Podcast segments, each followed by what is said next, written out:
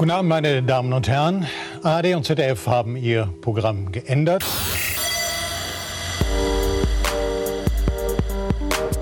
Um es möglich zu machen, dass an diesem Abend ein gesamtes Radioprogramm übernommen wird durch einen Podcast, der der einzige Podcast ist, der es schafft, Unterhaltung auf genau eine Stunde zu komprimieren. Und der Name dieses Podcasts ist Der Weisheit. Dazu begrüße ich recht herzlich aus dem fernen Aachen live zugeschaltet über mehrere Stationen Malik Aziz. Hallo und guten Abend. Ja, guten Abend. Ich bin für die, die uns nicht kennen, zuständig für Heavy Metal und Trollen. Außerdem Ebenso zugeschaltet aus dem fernen Norden Frau Kirsche. Hallo. Äh, ich bin die Soziologin in der Runde und ich mache, dass äh, Markus immer brav geschlechtergerecht spricht. Liebe Hörerinnen und Hörer, ich freue mich außerdem begrüßen zu dürfen aus Berlin Patricia Camarata. Ich bin IT-Projektleiterin und mein Leben wurde bereits unter dem Namen IT-Crowd verfilmt. mein Name ist Markus Richter, ich spreche im Mikrofon und kann davon nicht genug bekommen. Außerdem heute ganz besonders für alle Hörer der Weisheit nicht und Hörerin. von Detektor FM und Hörerin begrüße ich recht herzlich Herrn Alex Hertel von Detektor FM. Hallo und guten Abend. Hallo, ich bin der Sprechroboter, der dafür sorgt, dass das bei Detektor jetzt auch live läuft. Sehr gut. Ähm, liebe Detektor FM-Hörer, liebe der Weisheit-Hörer, was ist passiert? Es ist folgendes passiert. Ähm, Detektor hat ein Crowdfunding verabschiedet, um eine Morgensendung ähm, zu, äh, produzieren zu können. Und das hat auch tatsächlich geklappt. Und da konnte man sich einkaufen. Ich habe also, wie das alle guten, also im Zeitalter von Internetwerbung äh, alle guten Content-Verbreiter machen. Ich habe mich irgendwo eingekauft und gesagt, also jetzt müsst ihr aber hier. Nein, Quatsch. Es gab im Crowdfunding einfach eine Stelle, wo man sagen kann, eine Talksendung, eine Stunde lang. Und da dachte ich so, ha, es gibt diesen Podcast, der ist genau eine Stunde lang. Das passt doch. Und dann hat uns Detektor, also, ich sag mal, sie haben uns eingeladen. Sie hatten keine andere Wahl. so, wir werden ähm, eine Stunde lang über verschiedene Themen sprechen, die wir uns vorbereitet haben. Ihr könnt auch gerne mitchatten ähm, oder im Internet Dinge schreiben. Ihr könnt an @detektor_fm twittern oder @derweisheit oder unter chat.derweisheit.de einen Chatkanal aufsuchen, um dort die Sendung zu kommentieren. Und wir fangen an mit einem Thema. Ähm, diese Sendung ist immer eine Mischung zwischen ernsten und anderen ernsten Dingen, äh, was mir schon lange auf der Seele brennt, denn es gibt ja seit längerer Zeit ist, äh, und ich bin mittlerweile so, ach nein, wir wollten diese Sendung eigentlich nicht über mein Alter sprechen, aber ich bin so alt, dass ich noch nicht äh, über äh, unter Bologna studiert habe. Und es gibt also die, das deutsche Universitätensystem, ist umgebaut worden äh, durch den sogenannten Bologna-Prozess. Und wir haben ja quasi eine Fachfrau, eine Frau Doktor. Warum ist dein Name eigentlich nicht Frau Doktor Kirscher? Frage ich an dieser Stelle gerade. Ja, richtig, frage ich mich auch immer. Das sollten wir mal ändern. Frau Dr. Kirsche ist Teil des universitären, ähm, des universitären Lebens und Lehrens und Lernens. Und ich würde jetzt gerne mal sozusagen aus erster Hand erfahren, was der Bologna-Prozess bedeutet hat, also was tatsächlich das Ergebnis ist. Aber zuerst, Frau Kirsche, würde ich gerne mal wissen, was ist denn eigentlich das Ziel des Bologna-Prozesses gewesen? Also was sollte damit erreicht werden? Genau, vom Bologna-Prozess spricht man, wenn man von äh, europaweiten Hochschulreformen äh, spricht, die 1999, äh, auf die sich 1999 geeinigt worden ist. Und da ging es vor allen Dingen darum, eben einen sogenannten europäischen Hochschulraum zu schaffen, also zu ermöglichen, dass äh, Studierende aus den europäischen Ländern beispielsweise ähm, sogenannte ähm, Mobilitätsfenster nutzen können, also dass ich als Studentin in einer anderen Stadt, in einem anderen Land äh, studieren kann. Und um das zu tun, muss man natürlich es äh, schaffen, einerseits die Abschlüsse zu harmonisieren und andererseits auch die Art und Weise, wie gelehrt und geprüft wird, äh, zu harmonisieren. Und das ist zum Beispiel das, was wir kennen als äh, Veränderung aufs Bachelor- und Master-System. Wir haben ja kein Diplom mehr und keinen Magister mehr. Wir haben teilweise noch Staatsexaminer, aber vor allen Dingen haben wir den Bachelor und den Master. Und wir haben eine bestimmte Art und Weise, wie wir ähm, bewerten, was die Studierenden gelernt haben in einer Veranstaltung. Und das setzt sich zusammen aus ähm, einerseits einem, ähm, einem Punkteumfang im sogenannten äh, European Credit Transfer System, ECTS. What? also es, gibt einfach, es gibt einfach ein Punktesystem, was quasi. Äh, genau. Wie, wie, kleinteilig ist das? Also eine Hausaufgabe gemacht, ein Punkt, oder? Nee, da, da geht es ähm, vor allen Dingen um den Anteil aus Selbststudium und Anwesenheitspflicht. Also ne, man sagt eben, was weiß ich, vier Semester Wochenstunden äh, plus äh, Vor- und Nachbereitung. Das sind so, so und so viele Stunden Anwesenheit äh, im Kurs plus Selbststudiumszeit. Äh, und dafür gibt es einen bestimmten Umfang an Punkten und die wiederum werden dann benotet. Ne, und man muss sich dann vorstellen, am Ende des Studiums muss man so und so viele Punkte haben. Und natürlich, wenn du eine 1,0 hast in einem Kurs, für, das, für den du nur einen Credit Point bekommst und eine 4 in einem, für den du 10 bekommst, dann ist diese 1 nur ein Zehntel in der Wertung zu der, zu der 4. Aha. Das sind eigentlich die groben äh, Dinge, die gemacht worden sind, damit, äh, damit die Mobilität erhöht werden kann. Und ich nehme es jetzt schon mal vorweg, hat nicht so gut geklappt, ne? ich dachte gerade, es ist eigentlich doch erstmal eine, klingt wie eine gute Idee. Ja, also, also wie die, die IBAN. Ja. naja. äh, also, die, also das Ziel ist quasi, ich studiere irgendwie zwei Semester Mathe an einer Universität und kann dann nahtlos an eine andere in einem anderen Land gehen und Semester drei und vier machen und auch wenn der Lehrplan nicht komplett übereinstimmt, so grob passt das dann irgendwie zusammen. Das war die Idee. Genau, das ist die okay. Idee. Mhm. Und, also ähm, tatsächlich ist es natürlich so, dass die meisten ein Semester ins Ausland gehen, zum Beispiel, ähm, ähm, ach wie heißt es, über Erasmus, ne? das ist so ein äh, europäisches Austauschprogramm, ähm, das das äh, finanziert und auch organisiert in Teilen und, äh, und dann zurückkommen und die äh, Studienberatung muss die Kurse, die abgeleistet worden sind, eben dann anerkennen oder nicht. Okay. Und ähm, was ist jetzt endlich daraus geworden? Also seit Jahren höre ich immer nur, dass alle Leute klagen. Also man hat keine Zeit mehr, um nebenbei zu arbeiten. Arme Studenten werden benachteiligt. Das ist alles ganz schön stressig. Der Bachelor ist nichts wert.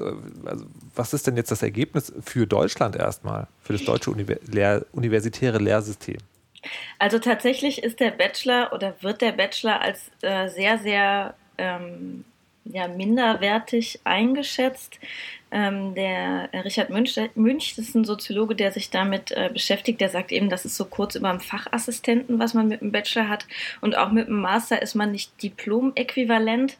Ähm, aber ähm, was wir tatsächlich im Hochschulalltag sehen, ist, dass die Studierenden sehr gestresst sind, weil quasi man sich das so vorstellen muss, dass diese Kurse, die sind in, jetzt in Modulen organisiert und jedes Modul muss tatsächlich auch abgeprüft werden. Ne? Also das, was ich zum Beispiel, ähm, und da können wir gerne Witze über Stereotype Soziologieveranstaltungen machen, ähm, hatte, waren zum Teil Sitzscheine. Das heißt, ich musste da nur sein. Ne? Ich musste nichts machen.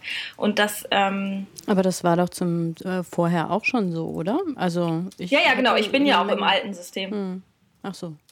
Und das gibt es jetzt nicht mehr. Ne? Also sie können nicht einfach nur irgendwo sitzen. Alles, was sie machen, da müssen sie ein Referat halten oder eine Hausarbeit oder äh, ein Essay schreiben oder eine Klausur. Das einfach nur sitzen, unterschreiben und in der Nase bohren und ähm, dabei einen Kaffee trinken, das geht eben nicht mehr. Und das führt zu total dichten Prüfungszeiträumen und dazu, dass die ähm, gar keine Zeit mehr haben, ähm, sich auch für Sachen zu interessieren, die, die nicht naja, dann nicht gerechnet werden müssen. Ne? Warte mal, äh, also zusammengefasst, äh, da werden jetzt schlechter ausgebildete Fachidioten rangezogen als vorher. Genau, genau. Und das ah. ist auch noch so ein bisschen verstärkt, weil ein Konzept, das jetzt auch für Deutschland ist, dass der Employability ist, also dass der äh, äh, ja, Verwertbarkeit auf dem Arbeitsmarkt, da ändern sich auch Studieninhalte drüber. Ne? Es wird viel schulischer darüber, ähm, viel stärker darauf ausgerichtet, dass die Leute arbeitsmarktkonform sind. Und äh, als anständige Soziologin ärgert mich das natürlich enorm. Ich möchte kurz eine technische Anmerkung einschieben, falls ihr euch merkt, warum das zwischendurch ein bisschen komisch ähm, klingt. Das ist heute alles ein großes Experiment, weil Detector FM ist ja in Leipzig, die Teilnehmer sitzen in Berlin, äh, im hohen Norden, sage ich mal, und bei Aachen. Und wir testen, äh, wir sind über eine Software, die heißt Mumble, die äh, den theoretischen Ruf hat, dass sie total super ist, praktisch aber immer ein bisschen komisch klingt. Und das ist quasi, also wenn die ARD äh, Bundesliga-Konferenzschalten macht, dann wird ja viele Millionen Euro teure Technik aufgefahren. Wir machen das quasi für umsonst. Ähm, und versuchen das ein bisschen. Also wenn es ein bisschen komisch klingt, habt Mitleid und Nachsicht mit uns. so, ähm, also es gibt eigentlich niemand, der Bologna toll findet, außer Arbeitgeber, die besser ausgebildete, ausgebildete Informatiker rankriegen? Oder Also ich weiß auch nicht, unbekannt. weiß auch ehrlich gesagt nicht, ob ähm, Arbeitgeberinnen und Arbeitgeber zufrieden sind. Keine Ahnung. Also ich meine, ich kenne mich aber eben auch nur in der Soziologie aus. Und wenn man schon mit einem Diplom in der Soziologie nicht so richtig oder Arbeitgeberinnen und Arbeitgeber nicht so wussten, was sie damit machen sollen, dann wissen sie das mit dem Bachelor, glaube ich, erst recht nicht. Und soll das aber jetzt so bleiben oder gibt es schon das nächste? Was kommt nach, was kommt nach Bologna? Ähm, Italien. ähm, die, äh, da kommt jetzt erstmal nichts, da müssen wir jetzt erstmal mit leben. Wie das bleibt jetzt so? Wie kein Update. Kein Bologna 2.0. Naja, es gibt schon, es gab, es gibt natürlich Änderungen in Bologna, die, die sich aber mit so Kleinigkeiten auseinandersetzen, wie das Prüfungswesen funktioniert und so weiter, aber es gibt jetzt erstmal kein, äh, kein, keine Änderung. Es Wow. ist ja, also ne, die sagen, man sagt eben auch, naja, aussteigen, aussteigen, aussteigen, aber es geht natürlich im internationalen Vergleich auch nicht so gut. Und da wird sich jetzt so schnell keiner ausklinken können. Ähm, ne, also das, Aber ist das denn, ist das denn in, in Deutschland, ähm, also Deutschland hat es ja das alles verschlechtert. Ist es denn in anderen Ländern besser geworden, weißt du das? da habe ich keinen Überblick drüber. Nee, das Okay. weiß ich nicht.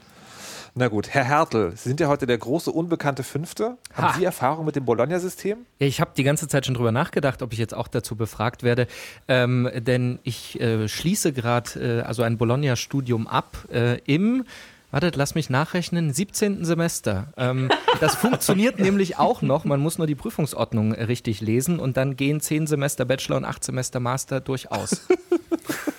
Respekt. Wie, wie macht man das für alle äh, Hörer an den neuheitigen Rundfunkempfangsgeräten, die genau das nicht mehr glauben? Ja, man lässt sich. Man lässt sich erstmal am Anfang gar nicht erzählen, dass man sich irgendwie nach dieser Semesteranzahl richten muss, denn die Prüfungsordnung sagt in der Tat, also zumindest in Leipzig, wo ich studiert habe, aus, dass man vier Semester der Regelstudienzeit überziehen kann. Das sind beim Bachelor also dann schon zehn. Plus man kann sich auch noch zwei Urlaubssemester nehmen. Also im Zweifelsfall geht das alles ganz lässig und wenn man das bisschen Geld übrig hat, kann man sich auch einschreiben, seine Semestergebühr bezahlen und nichts machen. Das funktioniert. Man braucht am Ende diese Credit Points, aber wie man da hinkommt, äh, da gibt es auch ganz viele Tricks. Gen Ja. äh, Richtig. Weiter so. Ich unterstütze Äh, das. Okay, ich wollte als nächstes eigentlich fragen, sozusagen, ob diese, ob, ob so lange Studienzeiten was Tolles sind, weil ich- mein Studium ist ja auch so lang gewesen. Also ich habe, glaube ich, insgesamt mittelgroß zweistellig Semesteranzahl studiert. Weil ich war 50 gleich, wie viel oder ich was? hatte zu meinem nee, es Diplom. ist, also es waren, glaube ich, äh, also als ich mein Diplom hatte, waren es, glaube ich, 20 oder so. Und dann habe ich nochmal sieben Doktor, Doktorandensemester rangehängt. Ach, das wusste Ähm, ich noch gar nicht. Du bist Doktor? Nee, ich bin nicht Doktor, ich habe Doktorandensemester rangehängt. Das ist ein ganz, ganz wichtiger Unterschied. Ich wette, Nuff war unter der Regelstudienzeit. Also ich habe neun Semester studiert, aber nur, ähm, weil ich, äh, also eigentlich hätte ich nach sieben Diplom machen können. Aber ich wollte gerne noch ein bisschen arbeiten und äh, diese Steuervorzüge genießen. Deswegen habe ich mich durch die letzte Prüfung durchfallen lassen. Ich, Gottverdammte opportunistische Streberin, ist das der Titel, der dir Ja, verliehen aber ich muss ehrlich sagen, ich hatte eine 2 im Diplom und das ist nach wie vor total furchtbar für mich. Warum? das heißt, ich habe. Oh, Ja, weil ich dann 1,2 Durchschnitt hatte. Das war auch ein Hauptfach leider. Das ist furchtbar. Oh, nur Geil. 1,2 Stunde. So knapp am Summa Cum Laude vorbei. Bin ich aber tatsächlich auch. Bei Informatik war Summa Cum Laude, glaube ich, schon ab 1,7 oder sowas. Und ich habe äh, 1,9 gehabt zum Schluss. Irgendwie so in der Richtung. Ach Gott. Nein. geil, ich werde jetzt immer mein besseres Diplom der Frau Nuff vor der Nase herumwedeln. Ach komm, du bist nicht besser als ich. Du hast studiert? Sie sagen ja. Aber es Ja, ist ja. bestimmt nur eine FH, oder? Das ist nur eine FH. Ja. Denn es gibt das ja gar nicht. Aber ich habe so Schweißausbrüche bekommen. Aber ähm, hat jemand Erfahrung mit ähm, Markus Engert, einer der beiden Chefs oder einer der vier, ich verbiege nicht genau, also einer der Chefs von Detective M sagt, zehn Minuten der Weisheit und schon wird den Leuten auf dem Sender empfohlen, sich im Studium massiv gehen zu lassen.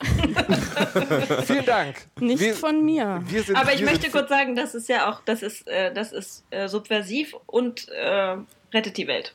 Und Ja, aber, aber tatsächlich, äh, Frau Kirsche, du als Teil des Lehrkörpers, ich würde das jetzt nicht nochmal fragen wollen. Hat es für dich einen Wert, dass ein Student quasi nicht durchprescht und sozusagen abreißt, was das Programm ihm vorgibt, sondern halt diese Zeit auch nutzt, ähm, um, um andere Dinge zu tun? Ja, na klar. Also erstens habe ich, ähm, muss man sich ja vorstellen, wenn die fährt, also die sind ja teilweise unter 18, wenn die anfangen zu studieren, ne, und bringen ihre Eltern mit. Allein schon ein Punkt, den ich nicht an Universitäten sehen möchte. Und dann, ähm, dann studieren die äh, im besten Fall sechs Semester, die können natürlich auch nur fünf studieren, ne? Ja. Und dann, äh, dann sind die unter 20, wenn die ihren ersten Abschluss haben. Also, ne, das ist was. Und dann wollen die wirklich 50 Jahre arbeiten gehen? Echt jetzt? Also, das ist ja so ein Punkt. Und ich finde auch wirklich, dass dazu gehört, dass man, ähm, dass man zu Diskussionsveranstaltungen geht und äh, Konzerte besucht und sich besäuft und in der Cafeteria abhängt, anstatt, äh, anstatt in der Lehrveranstaltung. Und liebe Studierende, falls ihr mir zuhört, das gilt nicht für euch.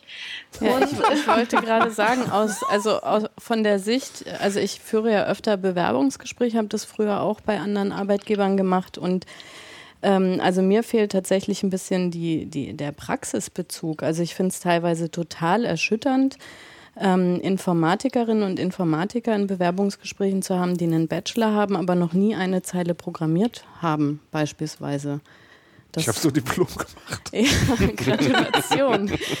Okay, das ist jetzt das ist sozusagen für die Dramaturgie übertrieben, aber Deswegen bist du ja Aber du hast Programmierer nicht geworden. als, genau, ich wollte gerade sagen, also ich, die bewerben sich ja als Softwareentwickler und äh, sich so zu bewerben und keine Praxiserfahrung zu haben und das ähm, ist nicht nur in den Bereichen, also das war auch äh, im, im, also ich war auch für einen Finanzdienstleister tätig und so, also da war ich doch manchmal ein bisschen verwundert über das Verhältnis von Selbstbewusstsein von 22-Jährigen, was sie eben denken, alles mitzubringen aufgrund bestimmter Titel und der tatsächlichen ähm, Performance. Das Dann. ist ja geil. Also das, das Bologna-System führt auch dazu, dass die Leute sich eher aufblasen, weil, hey, ich habe in Bestzeit meine Credits angemacht, aber du kannst nichts. Aber es ist egal, ich habe einen Titel.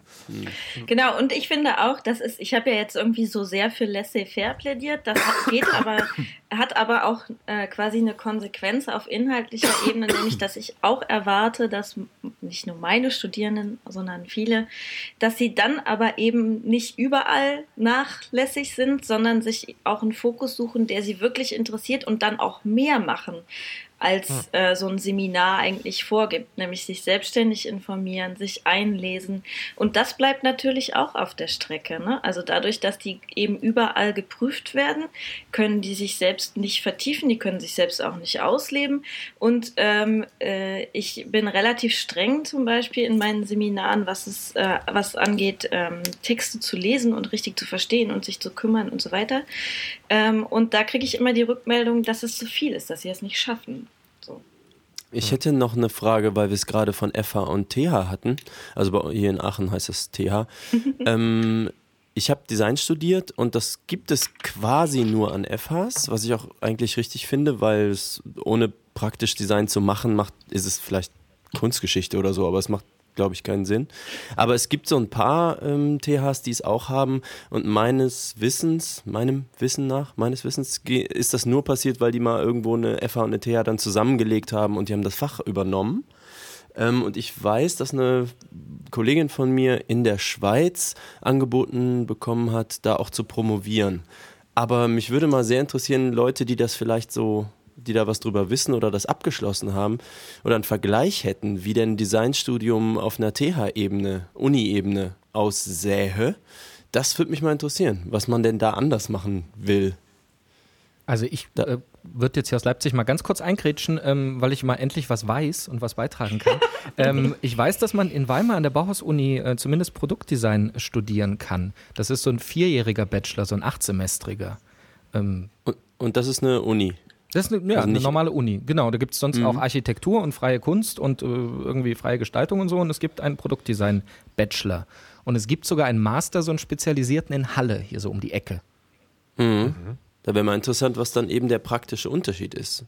Na, ich, Also, liebe, ja, also ich meine, äh, Erfahrungswerte so über Menschen, die ich kenne, sind, dass die dann in den Praxismodul, also jedes Semester ein Praxismodul haben, wo sie dann ein Projekt machen, was irgendwie mit dem aktuellen Designthema zusammenhängt. Hm. Ja, klingt wie bei uns. Ich meine, letztendlich ist ja Architektur auch, hat auch praktische Anteile und, und, ähm, und universitäre und wird an der Universität unterrichtet. Also ist es ja schon vorstellbar, das auch mit Design zu machen. Ja, mich würde eben tatsächlich praktisch interessieren, so was dann der Unterschied ist, weil was ich mitbekommen habe, wir haben ja eine Elite-Uni in Aachen, was Architektur unter anderem angeht. Ähm, da kenne ich auch ein paar. Meine Freundin hat da studiert und so. Ähm, das ist schon so, dass die sagen, sie legen einen sehr starken Wert auf das Gestalterische in der Architektur, machen natürlich den ganzen Mathekram und so und Modelle bauen auch, während das äh, an der FH doch deutlich technischer da so vonstatten mhm. geht. Beim Design kann ich das jetzt schwer übertragen. Du musst halt ein bisschen Photoshop können, aber eigentlich geht es immer darum, dass du projektbezogen denkst. Das ist eher der Unterschied zum Ausbildungsberuf. Liebe Hörer, der Weisheit.de und Hörerinnen, ähm, der Weisheit.de oder ich weiß gar nicht, ob es auf Detektor FM auch eine Möglichkeit zum, zum, ähm, zum Kommentieren gibt. Wahrscheinlich schon. Sucht und findet und schreibt, wenn ihr Erfahrungen habt äh, mit diesem Thema. Also wäre ich auch tatsächlich sehr daran interessiert, ob jemand was über den Unterschied äh, zwischen, zwischen diesen beiden Sachen sagen kann und auch, was, äh, was euch zum Bologna-Prozess äh, bewegt und was vielleicht eine schöne Alternative wäre. Ich möchte aber jetzt zu einem Thema kommen, das zumindest in meiner Welt ebenso wichtig ist. Dieses Thema ist äh, also hängt auch damit zusammen, dass auch ich mich ja, also gemäß dem, was gerade gesagt wurde, immer versuche weiterzubilden. Und mir wurde die letzten, das ist auch lustig, ich habe jetzt zweimal gebacken. Das heißt, in meinem Kopf ist so, ich fange jetzt an zu backen. es gibt Leute, die das befürworten. Du solltest das jedes Wochenende machen. Das habe ich mir gedacht. Nur mit der Regelmäßigkeit kommt die Qualität. Ja, ja, ja, natürlich. Ähm, und ähm, habe, äh, dabei ist auch die Frage aufgekommen, glaube ich zumindest, dass es damit zu tun hat. Warte mal. Ich habe schon mal Kuchen gebacken. Jemand, der die Frage, die gleich gestellt wird, hat von diesen Kuchen gegessen. Das heißt, ich schlussfolgere, die Kuchen, die ich gebacken habe, waren nicht der Lieblingskuchen. Also die Frage ist, was ist euer Lieblingskuchen? Herr Hertel, was ist dein Lieblingskuchen und warum? Ich habe geahnt, dass ich gefragt werde, ich mag keinen Kuchen. Natürlich. Also ich, krieg, ich esse den Kuchen, der auf dem Tisch steht, aber das war es dann auch. Was, du bist, also bist du, bist du ein, bist du ein Kunstbanause oder ist es dir einfach egal? Mir ist es einfach egal. Also so zuckrigen, fettigen Kram esse ich schon gerne, aber äh, schon allein Kuchen backen ist nicht mein Ding. Also mit irgendwie mit einer Pfanne komme ich besser klar. Ähm, und mir dann irgendwo einen kaufen oder wünschen ist irgendwie nicht so. Und außerdem bei uns im Büro hier stehen in der Tat ganz oft Kuchen in der Küche und dann kann man sich dann einfach bedienen. Aha. Mhm. Käsekuchen ist gut, so, damit ich hier nicht beschimpft ich, werde. Also ich, ich, glaube, das ist so eine typische Studenteneigenschaft. Essen, umsonst, ich mag es. das ist zumindest das Klischee. Frau Kirsche, ja. Lieblingskuchen. Also, ähm, ich habe totale Sehnsucht gerade nach Aachener Reisfladen. Das ist ein sehr, das ist ein Hefeboden äh, und dann kommt da äh, drauf eine Reismasse, Milchreismasse und die gibt es in zwei Varianten. Einmal als Aachener und einmal als belgischer Reisfladen und der Aachener Reisfladen Nein, ich fange andersrum an. Der belgische Reisfladen ist sehr hart. Der wird, ähm, da kommt kein Eiweiß und so weiter rein. Und der äh, Aachener ist ganz fluffig und der ist so lecker. Ihr könnt euch das gar nicht vorstellen, wie lecker dieser Kuchen ist. Und ich hoffe so sehr, dass meine Schwester oder mein Schwager diesen Podcast hören und am Wochenende, wenn ich zu meinen Eltern fahre, diesen Reisfladen mitbringen. So. Ich muss also, da reingrätschen. Warte, warte, aber, aber Reisfladen ist einfach nur ein, was ein Hefe, ein fluffiger Hefeteig und sonst nichts? Nee, Hefeteig Milchreis. mit Milchreis. Milchreis. Hören Sie doch mal zu. Aber wirklich, was ist denn da los? Auf welchem, auf welchem Kanal kann man ich, dich abschalten? Ich war, ich war so, so angewidert von der Vorstellung. Diese Reisfladen hört sich einfach so, so ungeil an. Oh das hört sich Gott. an wie Maiswaffel. Oh Tschö, Markus. Tschüss, ja, war nett. Ich muss, ich muss los. Schickt, schickt, Moment mal, es ist meine Aufgabe, euch zu feuern, nicht umgedreht. Ja, dabei lassen wir es schon. Ähm, ich möchte, also schickt mir, schickt mir bitte auch Reisfladen. Ich möchte das ausprobieren. Das ja, da bin ich aber anscheinend scheint es lecker. Also und ich möchte jetzt noch kurz, was? darf ich noch kurz nee, sagen? Nee, nee, nee, nee, nee, Moment. Als einzige kompetente Person, die hier was zu Reisfläden sagen kann. Frau Kamerata. Also, ich ich muss, ähm, muss mich konzentrieren, weil ähm, ich habe nämlich ganz lange überlegt, was mein äh, Lieblingskuchen immer war. Ich komme mhm. nämlich aus einem Kuchen-Banausen-Haushalt. Also bei uns gab es entweder keinen Kuchen oder Fertigmischungen. Und da habe ich sehr geliebt, ich musste googeln, den Tortina-Kuchen. Das ist ein äh, Sandkuchen, äh, auf dem oben so ein Eiweiß-Nuss-Schokoladenglopsch drauf ist. So ein fluffiger. Und dann kommt okay. noch Puderzucker drüber. Und ähm, den fand ich sehr, sehr toll, weil ich habe ja das Problem, ich äh, esse ja kein Obst, also ich habe ja eine ausgewachsene Obstphobie. Und äh, deswegen schränkt sich das sehr stark ein, die Auswahl an Kuchen, ähm, die ich überhaupt, äh, aus denen ich sozusagen wählen kann. Das ist auch ganz schrecklich, wenn ich irgendwo Brownies. eingeladen werde. Ja, aber dann isst man halt immer Brownies oder immer Schokoladenkuchen. So? Das ist äh, nach, ich sage jetzt die Zahl nicht, äh, nicht irgendwas mit meinem Alter, aber nach so und so vielen Jahren ist es äh, tatsächlich ein bisschen langweilig. Und jetzt kommt, ähm, die Komplexität wird jetzt noch erhöht, weil äh, ich nämlich ähm, am Wochenende, wenn ich jetzt Kuchen backe, dann will ich einen haben ohne Obst und äh, ohne Nuss und auch nicht so quarkig. Also wenn mir da Hörerinnen oder Hörer helfen können, mir ähm, Rezepte zu empfehlen, die äh, ausprobiert werden könnten, wäre ich sehr, sehr dankbar. Zum Beispiel. Das passt auch gut zu dem Milchreiseis äh, über das wir den ganzen Sommer geredet uh, haben im Podcast. Wow, wir könnten uns, wir bräuchten eigentlich das Jahr nur noch zwei Ernährungen, nämlich Sommers Milchreiseis und Winters Milchreisfladen. Ja. Voll gut. Aber ja. ja? jetzt bin ich brennend interessiert, äh, was Malik. Ja. Ich auch. Kapernkuchen. Kapern. ja, irgendwie die Legende sagt ja, dass ich irgendwas mit Kapern zu tun hätte. Das wird hier irgendwie so künstlich aufrechterhalten. Ich weiß auch nicht warum. Ähm, nee, also mit den Kuchen, als ich dieses Thema in der nicht vorhandenen Trello-Liste gesehen habe, dachte ich, hey, Kuchen, ich mag überhaupt keinen Kuchen. Ähm, Sehe ich also wie Herr Hertel. Dann fiel mir halt ein, okay, wenn Fladen als Kuchen gelten, äh, sieht das natürlich wieder ganz anders aus, weil ich mag eigentlich keine Trockenkuchen.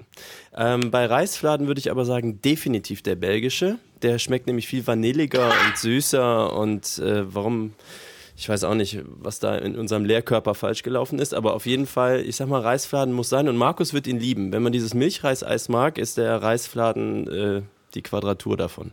Aber warum hast du uns das nicht viel früher gesagt? Echt? Warum mussten ja, wir dann wollt ihr zwei ja was Jahreszeiten ab? abwarten, bis uns das Frau Kirsche erzählt? Ich verstehe ja, das nicht. Ihr wollt ja sonst was abhaben. Ja, natürlich. Siehst du? Das ist doch deine Pflicht. Ja, wer hat mir die Linzer Torte nicht geschickt? Wer hat sie mir nicht geschickt? Genau. Denk mal drüber nach. So, aber ich muss noch eigentlich erweitern. Ähm, Frau Kirsche, es gibt ja hier so eine Bäckereikette, die heißt Leo. Und da gibt es den Königskuchen. Ich weiß nicht, ob es den auch in gleicher Variante mit anderem Namen bei anderen Bäckereiketten gibt, aber den finde ich auch ganz großartig. Das ist auch so mit so Vanillepudding drin und so. Und ansonsten, das ist jetzt äh, wieder, ich mag ja keine Trockenkuchen, außer den Marmorkuchen meiner Mutter, wenn man ihn in Milch zu einem Brei verrührt. Das machen meine Schwester und ich schon seit immer und sie hat ein Leben lang aufwendigste, äh, wie heißen die, Schwarzwälder Kirschtorten und so zum Geburtstag gemacht und so und am Ende kriegen wir immer nur äh, große leuchtende Augen, wenn es der ganz simple Marmorkuchen von damals ist und ein Liter Milch daneben. Oh. Aber dann ist er ja kein Trockenkuchen das Rezept. mehr. Ich brauche das Rezept. Für welches jetzt? Na, äh, Marmorkuchen, weil das ist äh, der, der Lieblingskuchen meiner Kinder.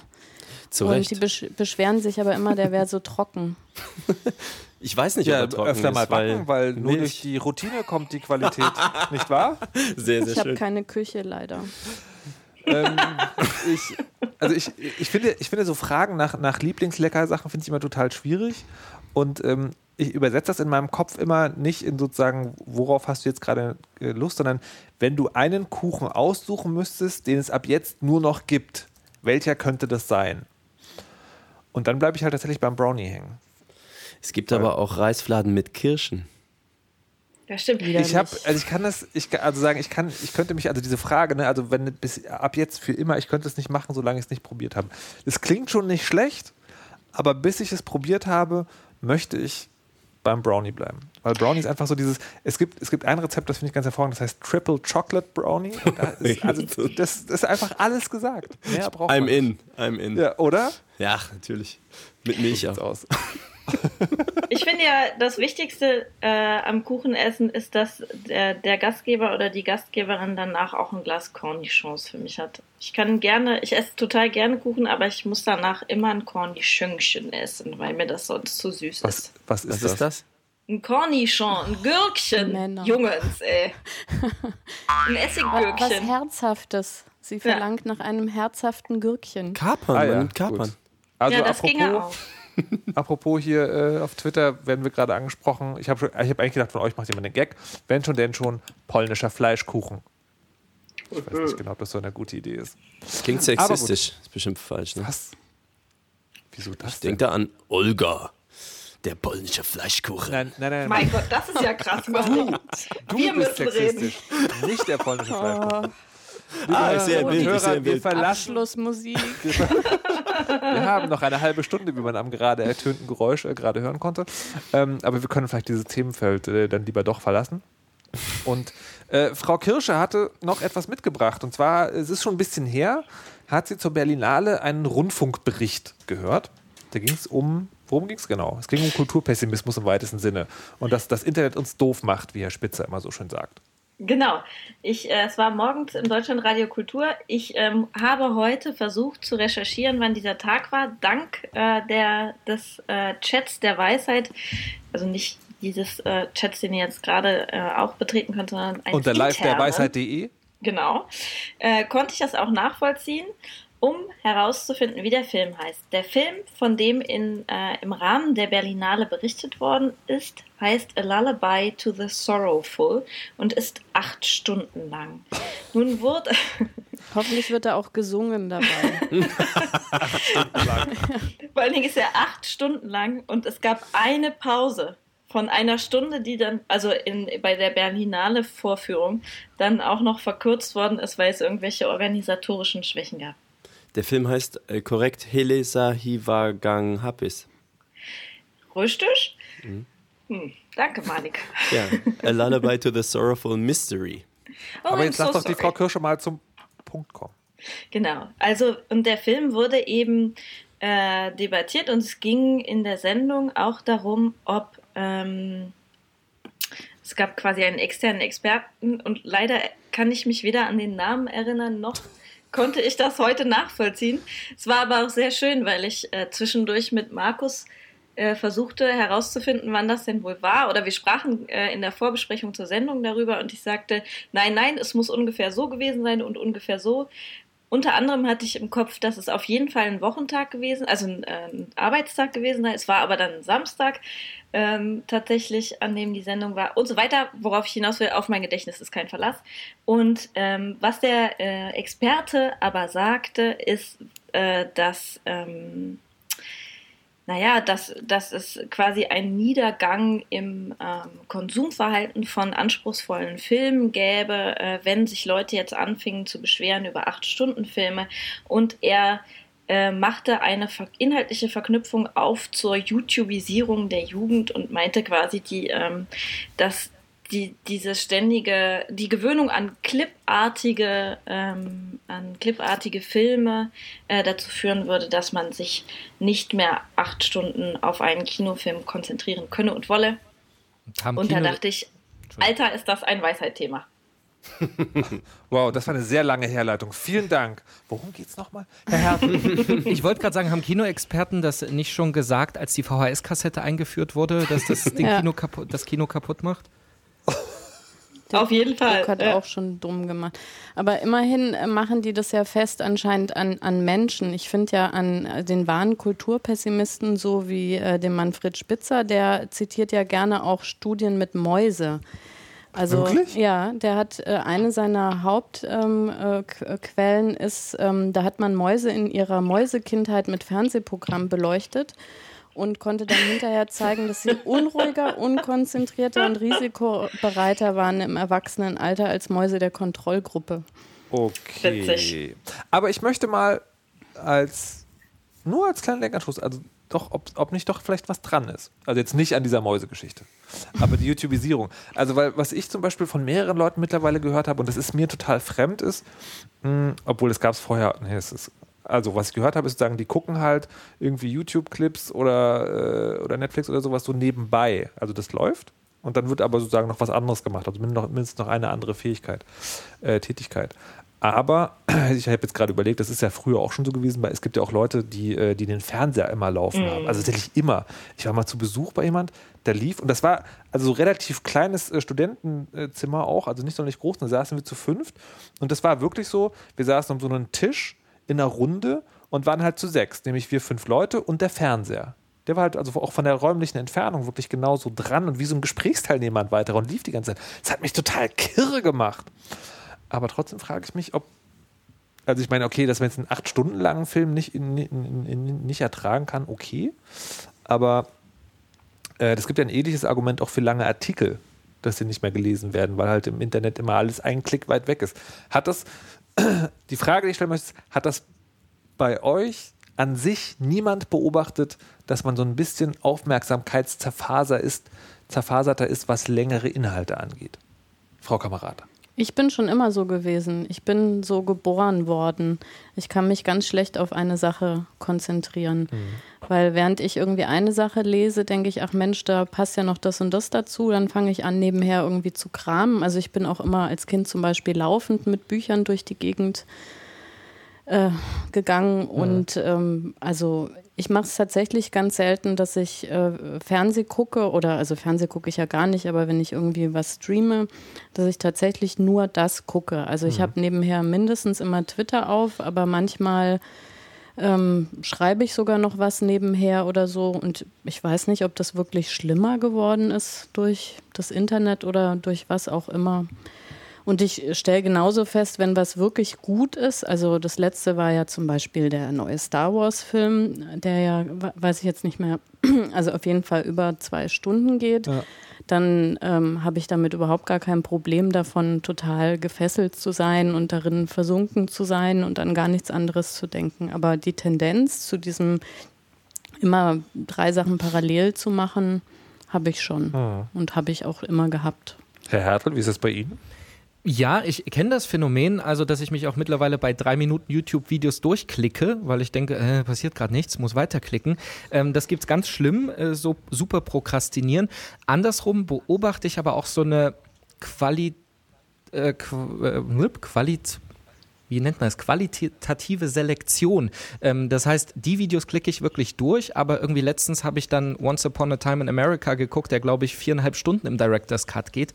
Und da habe ich wirklich nur diesen Film geguckt. Ich glaube nämlich, dass mein Gehirn unterbewusst teilt in, das ist eigentlich Quark, den kann ich nebenbei konsumieren und dann wieder raushauen, irgendwelche Katzenvideos. Und wenn es Qualität ist, dann gucke ich es mir auch wirklich an. Und dann ist es auch, glaube ich, nicht die Frage, ob der Film acht Stunden lang ist, weil es auch noch gar nicht viel darüber aussagt, wie gut er ist, äh, sondern ob er mhm. mich halt, so wie Sie gerade sagt, sagte, äh, fesselt und ähm, dann funktioniert das.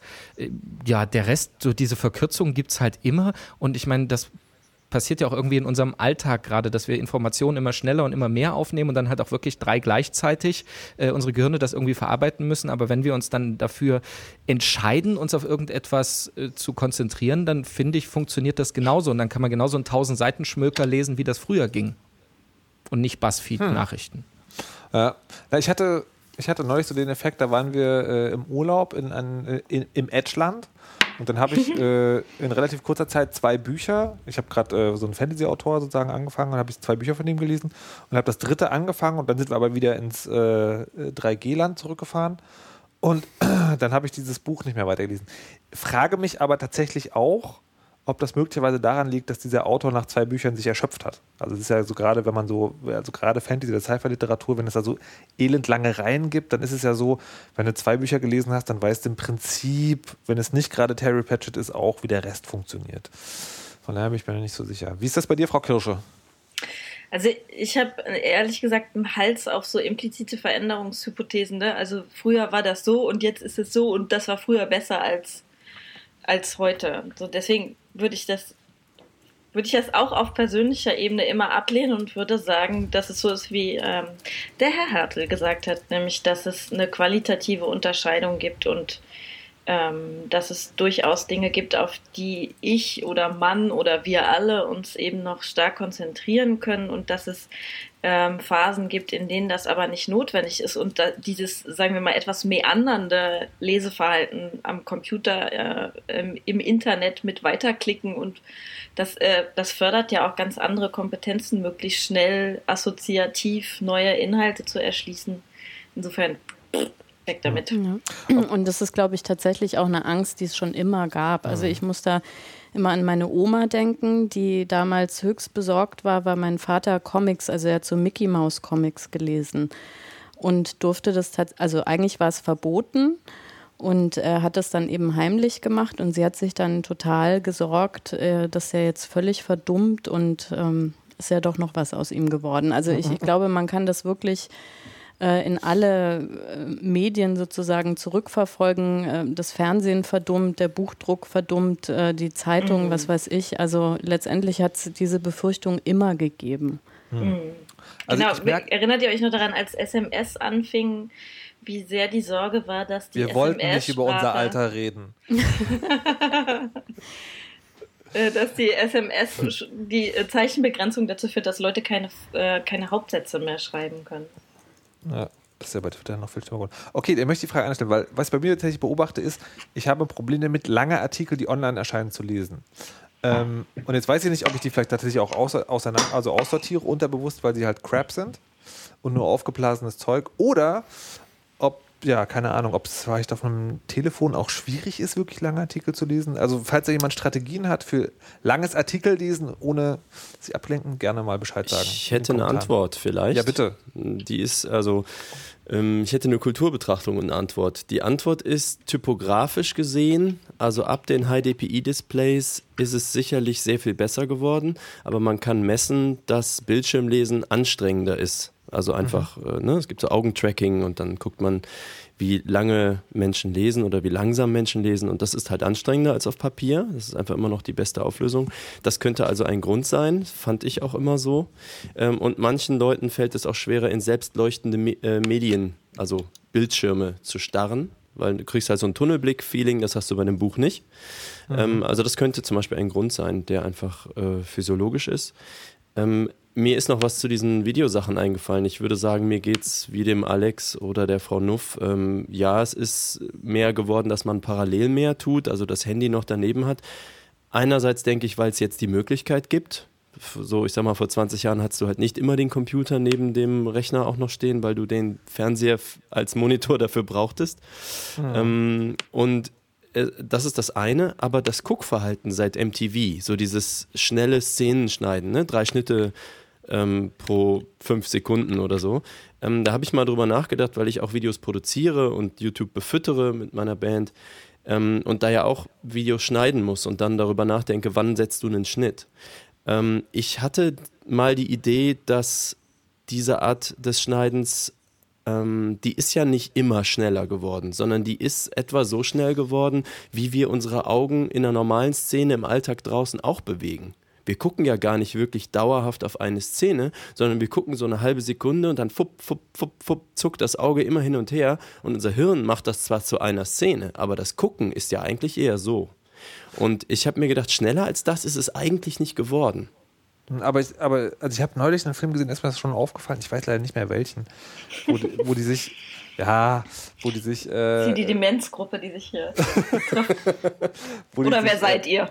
Wo sie sich äh, tatsächlich also sehr lange Zeit genommen haben, um einfach eine Szene zu etablieren, wo das Bild tatsächlich einfach mal stand. Und das wirkte dann auch durch die Länge so und war halt nicht, sagen, ähm, irgendwie jetzt langweilig oder so, aber die haben sich tatsächlich diese Zeit genommen. Und da habe ich schon das Gefühl, dass es das weniger gibt. Also gibt es schon noch, aber das gibt's halt. Das merkt man ja, wenn man Werbeclips Klar. beispielsweise anguckt. Das ist ja total lustig, wenn man aus den 70ern oder 80ern da, das ist ja unerträglich lang, äh, so eine Werbung ja. für Waschmittel, da steht ja nur eine Frau und erzählt gefühlte sieben Minuten lang, äh, wie sie Wäsche mit dem Waschmittel behandelt. Also das ist tatsächlich heutzutage irgendwie kaum noch auszuhalten. Ja.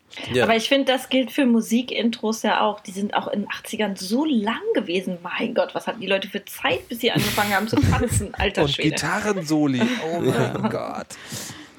Ich habe äh, im Chat hat gerade noch jemand gefragt, von welchen Büchern ich gerade geredet habe. Es handelt sich dabei um die The Witcher Bücher von And Andrei Sapkowski, heißt der, glaube ich. Das hat der Lobo Tobi schon gesagt. Im Chat. Ja, aber ich will es ja auch noch mal für die Hörer sagen. Ne? Wir Und sind ja innen. hier Und Hörerinnen. Wir sind ja hier multimedial. Ähm, so, hätten wir das auch. Apropos immer reinquatschen oder wichtige Dinge vergessen. Malik wollte das, glaube ich. Malik wollte von uns wissen, welche Eigenschaft wir an uns besonders hassen oder besonders toll finden. Da frage ich mich natürlich als erstes, Malik, wie bist du drauf gekommen? Weiß ich nicht. Auf diese perfide Frage. Wie weiß ich? Was ist denn Antwort? weiß ich nicht. Entschuldigung, Malik, du bist heute im Radio. Ich weiß, ja, ich habe manchmal einfach Ideen. Okay. Das war keine Situation, wo du dir gerade Nee. wieder vor deinem Chef in der Nase gebohrt hast und dann hattest du, oh nee. Ich bin mein Chef, der motzt nie.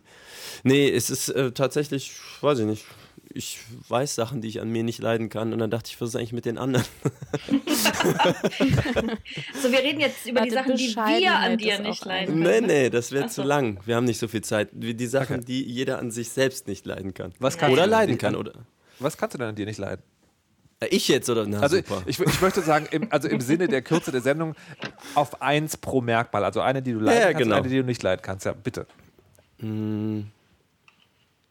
Ich komme gleich. Also Äh, äh, äh, Das ist ja mal dass ich mich nie entscheiden kann, was ich sagen soll. Da, nein, das Okay. ist Quark. Nein, was ich nicht an mir leiden kann, ist, dass ich zu, ähm, ah, wie nennt man das denn? Stubborn heißt auf Deutsch wie?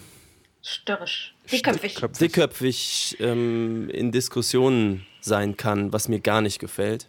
Äh, ich bewundere Leute, die toll über sich selber lachen können. Das kann ich nicht gut. So, das mag Aber ich an mir nicht. Ist das was, was dir dann in der Situation auffällt oder wo du dann hin, im Nachhinein sagst, ah, Ja, oft natürlich im Nachhinein. Wenn ich so, wenn ich einen guten Moment habe in der Situation, dann kann ich ja die Handbremse ziehen. Aber meistens geht das? Ja, Okay. ja, aber halt ne, nicht automatisch so.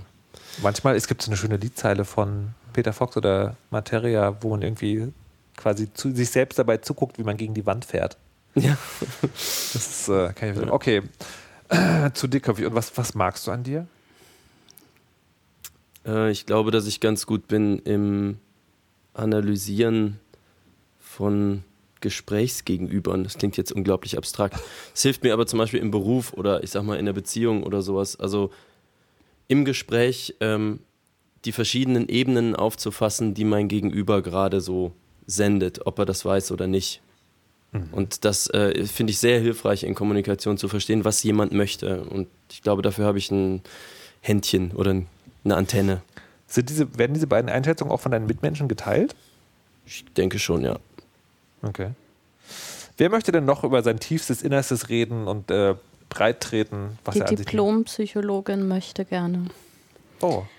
Also ich mag nicht so gerne meine Ungeduld. Das finde ich ist wirklich eine sehr, sehr schlimme, schlechte Eigenschaft. Das fällt mir immer wieder mit den Kindern äh, in Verbindung auf. Die sagen mir das auch sehr gerne. ähm, In, inwiefern? Was- Also Mm. beispielhafte Situation? Beispielhafte Situation ist, das dauert ja immer eine feste Zeitspanne äh, Spanne, morgens äh, sich für die Kita beispielsweise fertig zu machen. Und es klappt eigentlich immer, ob ich jetzt 20 Mal was sage oder ich habe es auch noch nie probiert, nur einmal was zu sagen.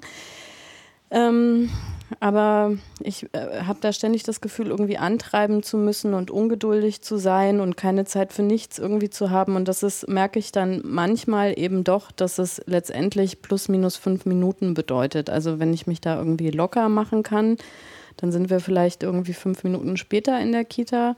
Aber dafür habe ich eben nicht 20 Mal irgendwas gesagt und habe auf dem Weg noch äh, ein nettes Gespräch gehabt, konnte mich äh, völlig äh, einlassen auf die Größe von, was weiß ich, Hundehaufen oder was auch Kindern halt so auffällt.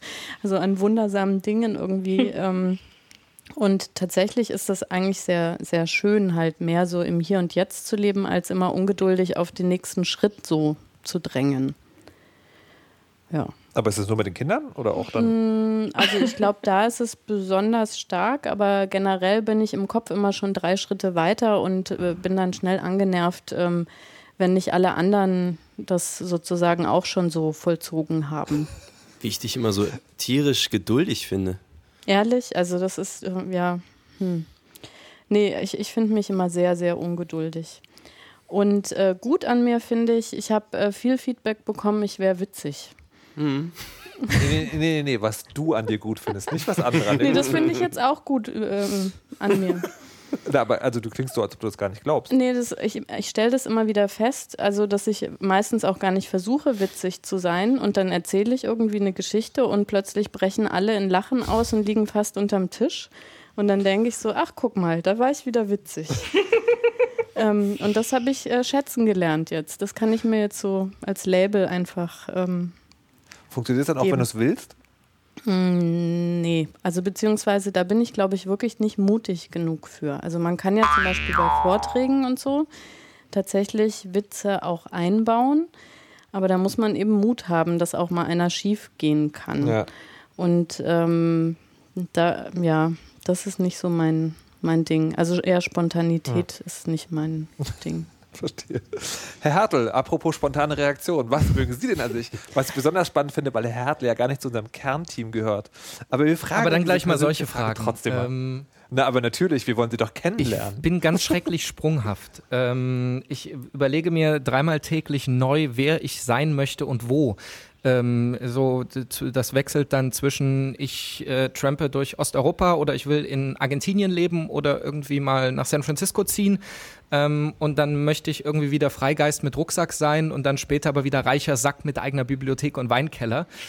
ähm, und das wechselt äh, mehrfach täglich manchmal. Ähm, und äh, ich glaube aber in der Tat, ich habe drüber nachgedacht, dass das auch gleichzeitig eine meiner Lieblingseigenschaften ist, weil aus einer dieser zehn Ideen entsteht dann meistens was, was ich dann wirklich mache. So, da ist ganz viel Schrott dabei und mir hört auch irgendwann keiner mehr zu, weil sie sagen, ja, machst du eh nicht. Aber so ein Ding, das mache ich dann auch immer mal und da bin ich dann auch hartnäckig. Aber ste- steht dir das? Du bist ja jetzt auch Radiomoderator. Ja.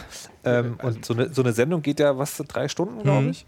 Ähm, d- ist dir dann schon mal passiert, dass du in der Sendung die Persönlichkeit wechselst? Nee, aber mir liegt auch in der Tat dieses, ähm, so eine eigene krasse Moderatorenpersönlichkeit haben, liegt mir gar nicht so. Also ich bin da irgendwie eher trocken. Ich komme so aus, also ich war vorher Reporter und meine Themenbereiche waren jetzt auch irgendwie immer so eher so politische, gesellschaftliche Themen. Ich mag jetzt nicht so hier rumspringen und hey, wie geht's euch? Und ne, Freitag gleich wieder saufen.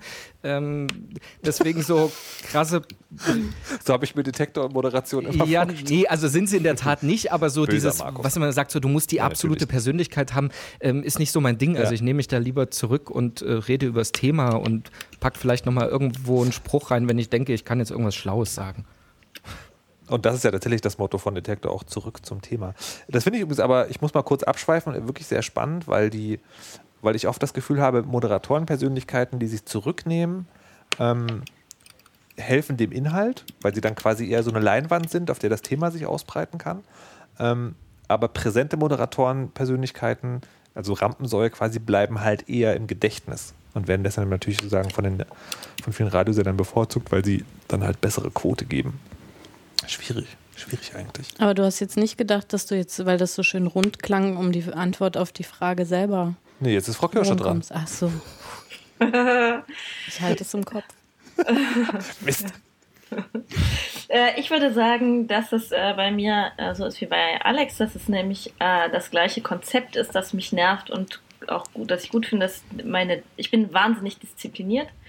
Ähm, das ist ähm, negativ manchmal, weil das, äh, weil ich dadurch sehr eng werde, sehr eng in meinem Blickwinkel, ähm, weil es mir auch nicht so gut in den Kram passt, so sehr stark auf, auf ähm, Lohnarbeit äh, fokussiert zu sein, ähm, politisch betrachtet.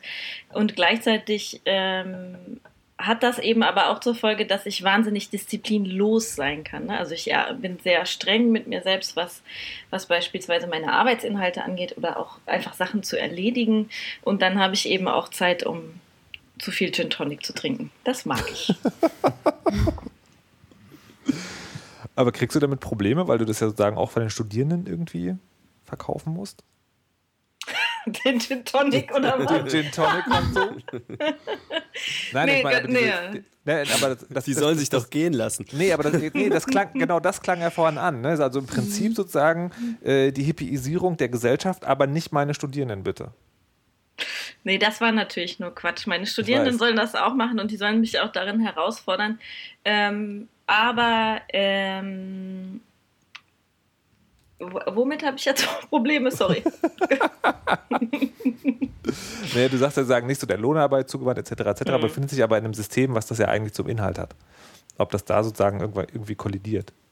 Na klar, ja. Also das, die, die Frage der, der ähm, ich werde ja jetzt nicht so richtig ausgebeutet im Sinne einer, was weiß ich, einer, einer Frau, die unter Tage arbeitet oder was ja. weiß ich, ne? Aber ich beute mich natürlich selbst aus und das passt mir politisch überhaupt nicht in den Kram. Was kann man da machen? Spendet Frau Kirsche.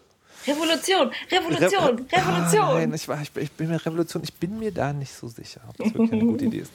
Na gut, ähm, äh, noch schnell von mir. Ich hab, ähm, es gibt tatsächlich, äh, ich hasse so eine Antworten eigentlich. Also dieses so, ja, also einerseits, aber die andere Seite der Medaille ist, aber es ist jetzt, wenn ich so drüber nachdenke, tatsächlich so ein Ding.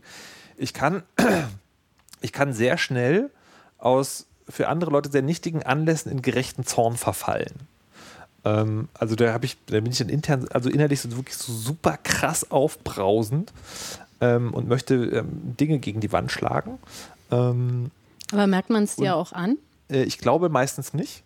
Also es gab, es gab eine Situation, da ist der Nachbar, der unter uns wohnte, damals sozusagen hochgekommen und äh, hat uns äh, also Prügelei angedroht. Und ich habe sozusagen meinen Kopf auch schon zurechtgelegt, so wo ich ihn jetzt hinschlagen muss, falls es hart auf hart kommt. Ähm, und habe, habe innerlich, naja, tatsächlich, also dieses, weil was man mir beigebracht hatte, ist, wenn es wirklich kommt, dann muss es sozusagen schnell ein harter Schlag sein, der möglicherweise sozusagen so viel ähm, äh, Verwirrung stiftet, dass man halt irgendwie wegkommt. Und es war halt keine Situation, wo man irgendwie weglaufen konnte, weil der war halt quasi in unserer Wohnung. Ähm, und ich habe innerlich total gebebt, zornig. Also ich war zornig und total überfordert und hatte so ein bisschen Lebensangst, also jetzt nicht konkret, aber so schon diese Lebensangst, die man hat, wenn es halt an die körperliche Versehrtheit geht. Und dann ist es aber halt irgendwie, es ging hin und her und dann, dann, dann ist er wieder runtergegangen und dann war, äh, die Leute, die dabei waren, so, die waren so, krass, wie ruhig du warst. Hätte ich nicht geschafft. Das war tatsächlich sozusagen sehr, sehr, ähm, sehr, sehr heftig. Und so ist das, glaube ich, tatsächlich. Ähm, und ich finde es aber eine negative Eigenschaft, mich so krass aufzuregen. Ich weiß aber nicht, wie ich das abstellen kann. Und ich weiß tatsächlich auch gar nicht, ob es gut ist, wenn man das abstellen wird oder ob das nicht einfach sozusagen dazugehört. Und das, dieses Ding sozusagen ermöglicht mir aber auch, zumindest im Nachhinein oder in anderen Situationen, tatsächlich alle Perspektiven zu sehen von Leuten. Ich glaube, das bringt Leute manchmal zum Wahnsinn. Also wenn, äh, wenn zwei sich streiten, pflege ich dann und ich mit dem einen rede, pflege ich immer zu sagen, naja, aber vielleicht geht es dem anderen ja so und so und es könnte ja so und so sein und der meint es vielleicht bestimmt gar nicht böse. Und äh, ich glaube, das bringt Leute möglicherweise manchmal zur Weißglut. Dass man sozusagen, dass sie dann das gerade gar nicht kann. Also dieses so, dieses grundlegende Abhassen auf einen Arsch. manchmal kann ich das so gut, dass ich mir selber Angst mache und manchmal äh, kann ich gar nicht nachvollziehen, wie es dazu kommt. Hm. Ich kann das zum Beispiel immer nachvollziehen, aber ich bin ja auch immer sauer auf andere Menschen. Ich möchte.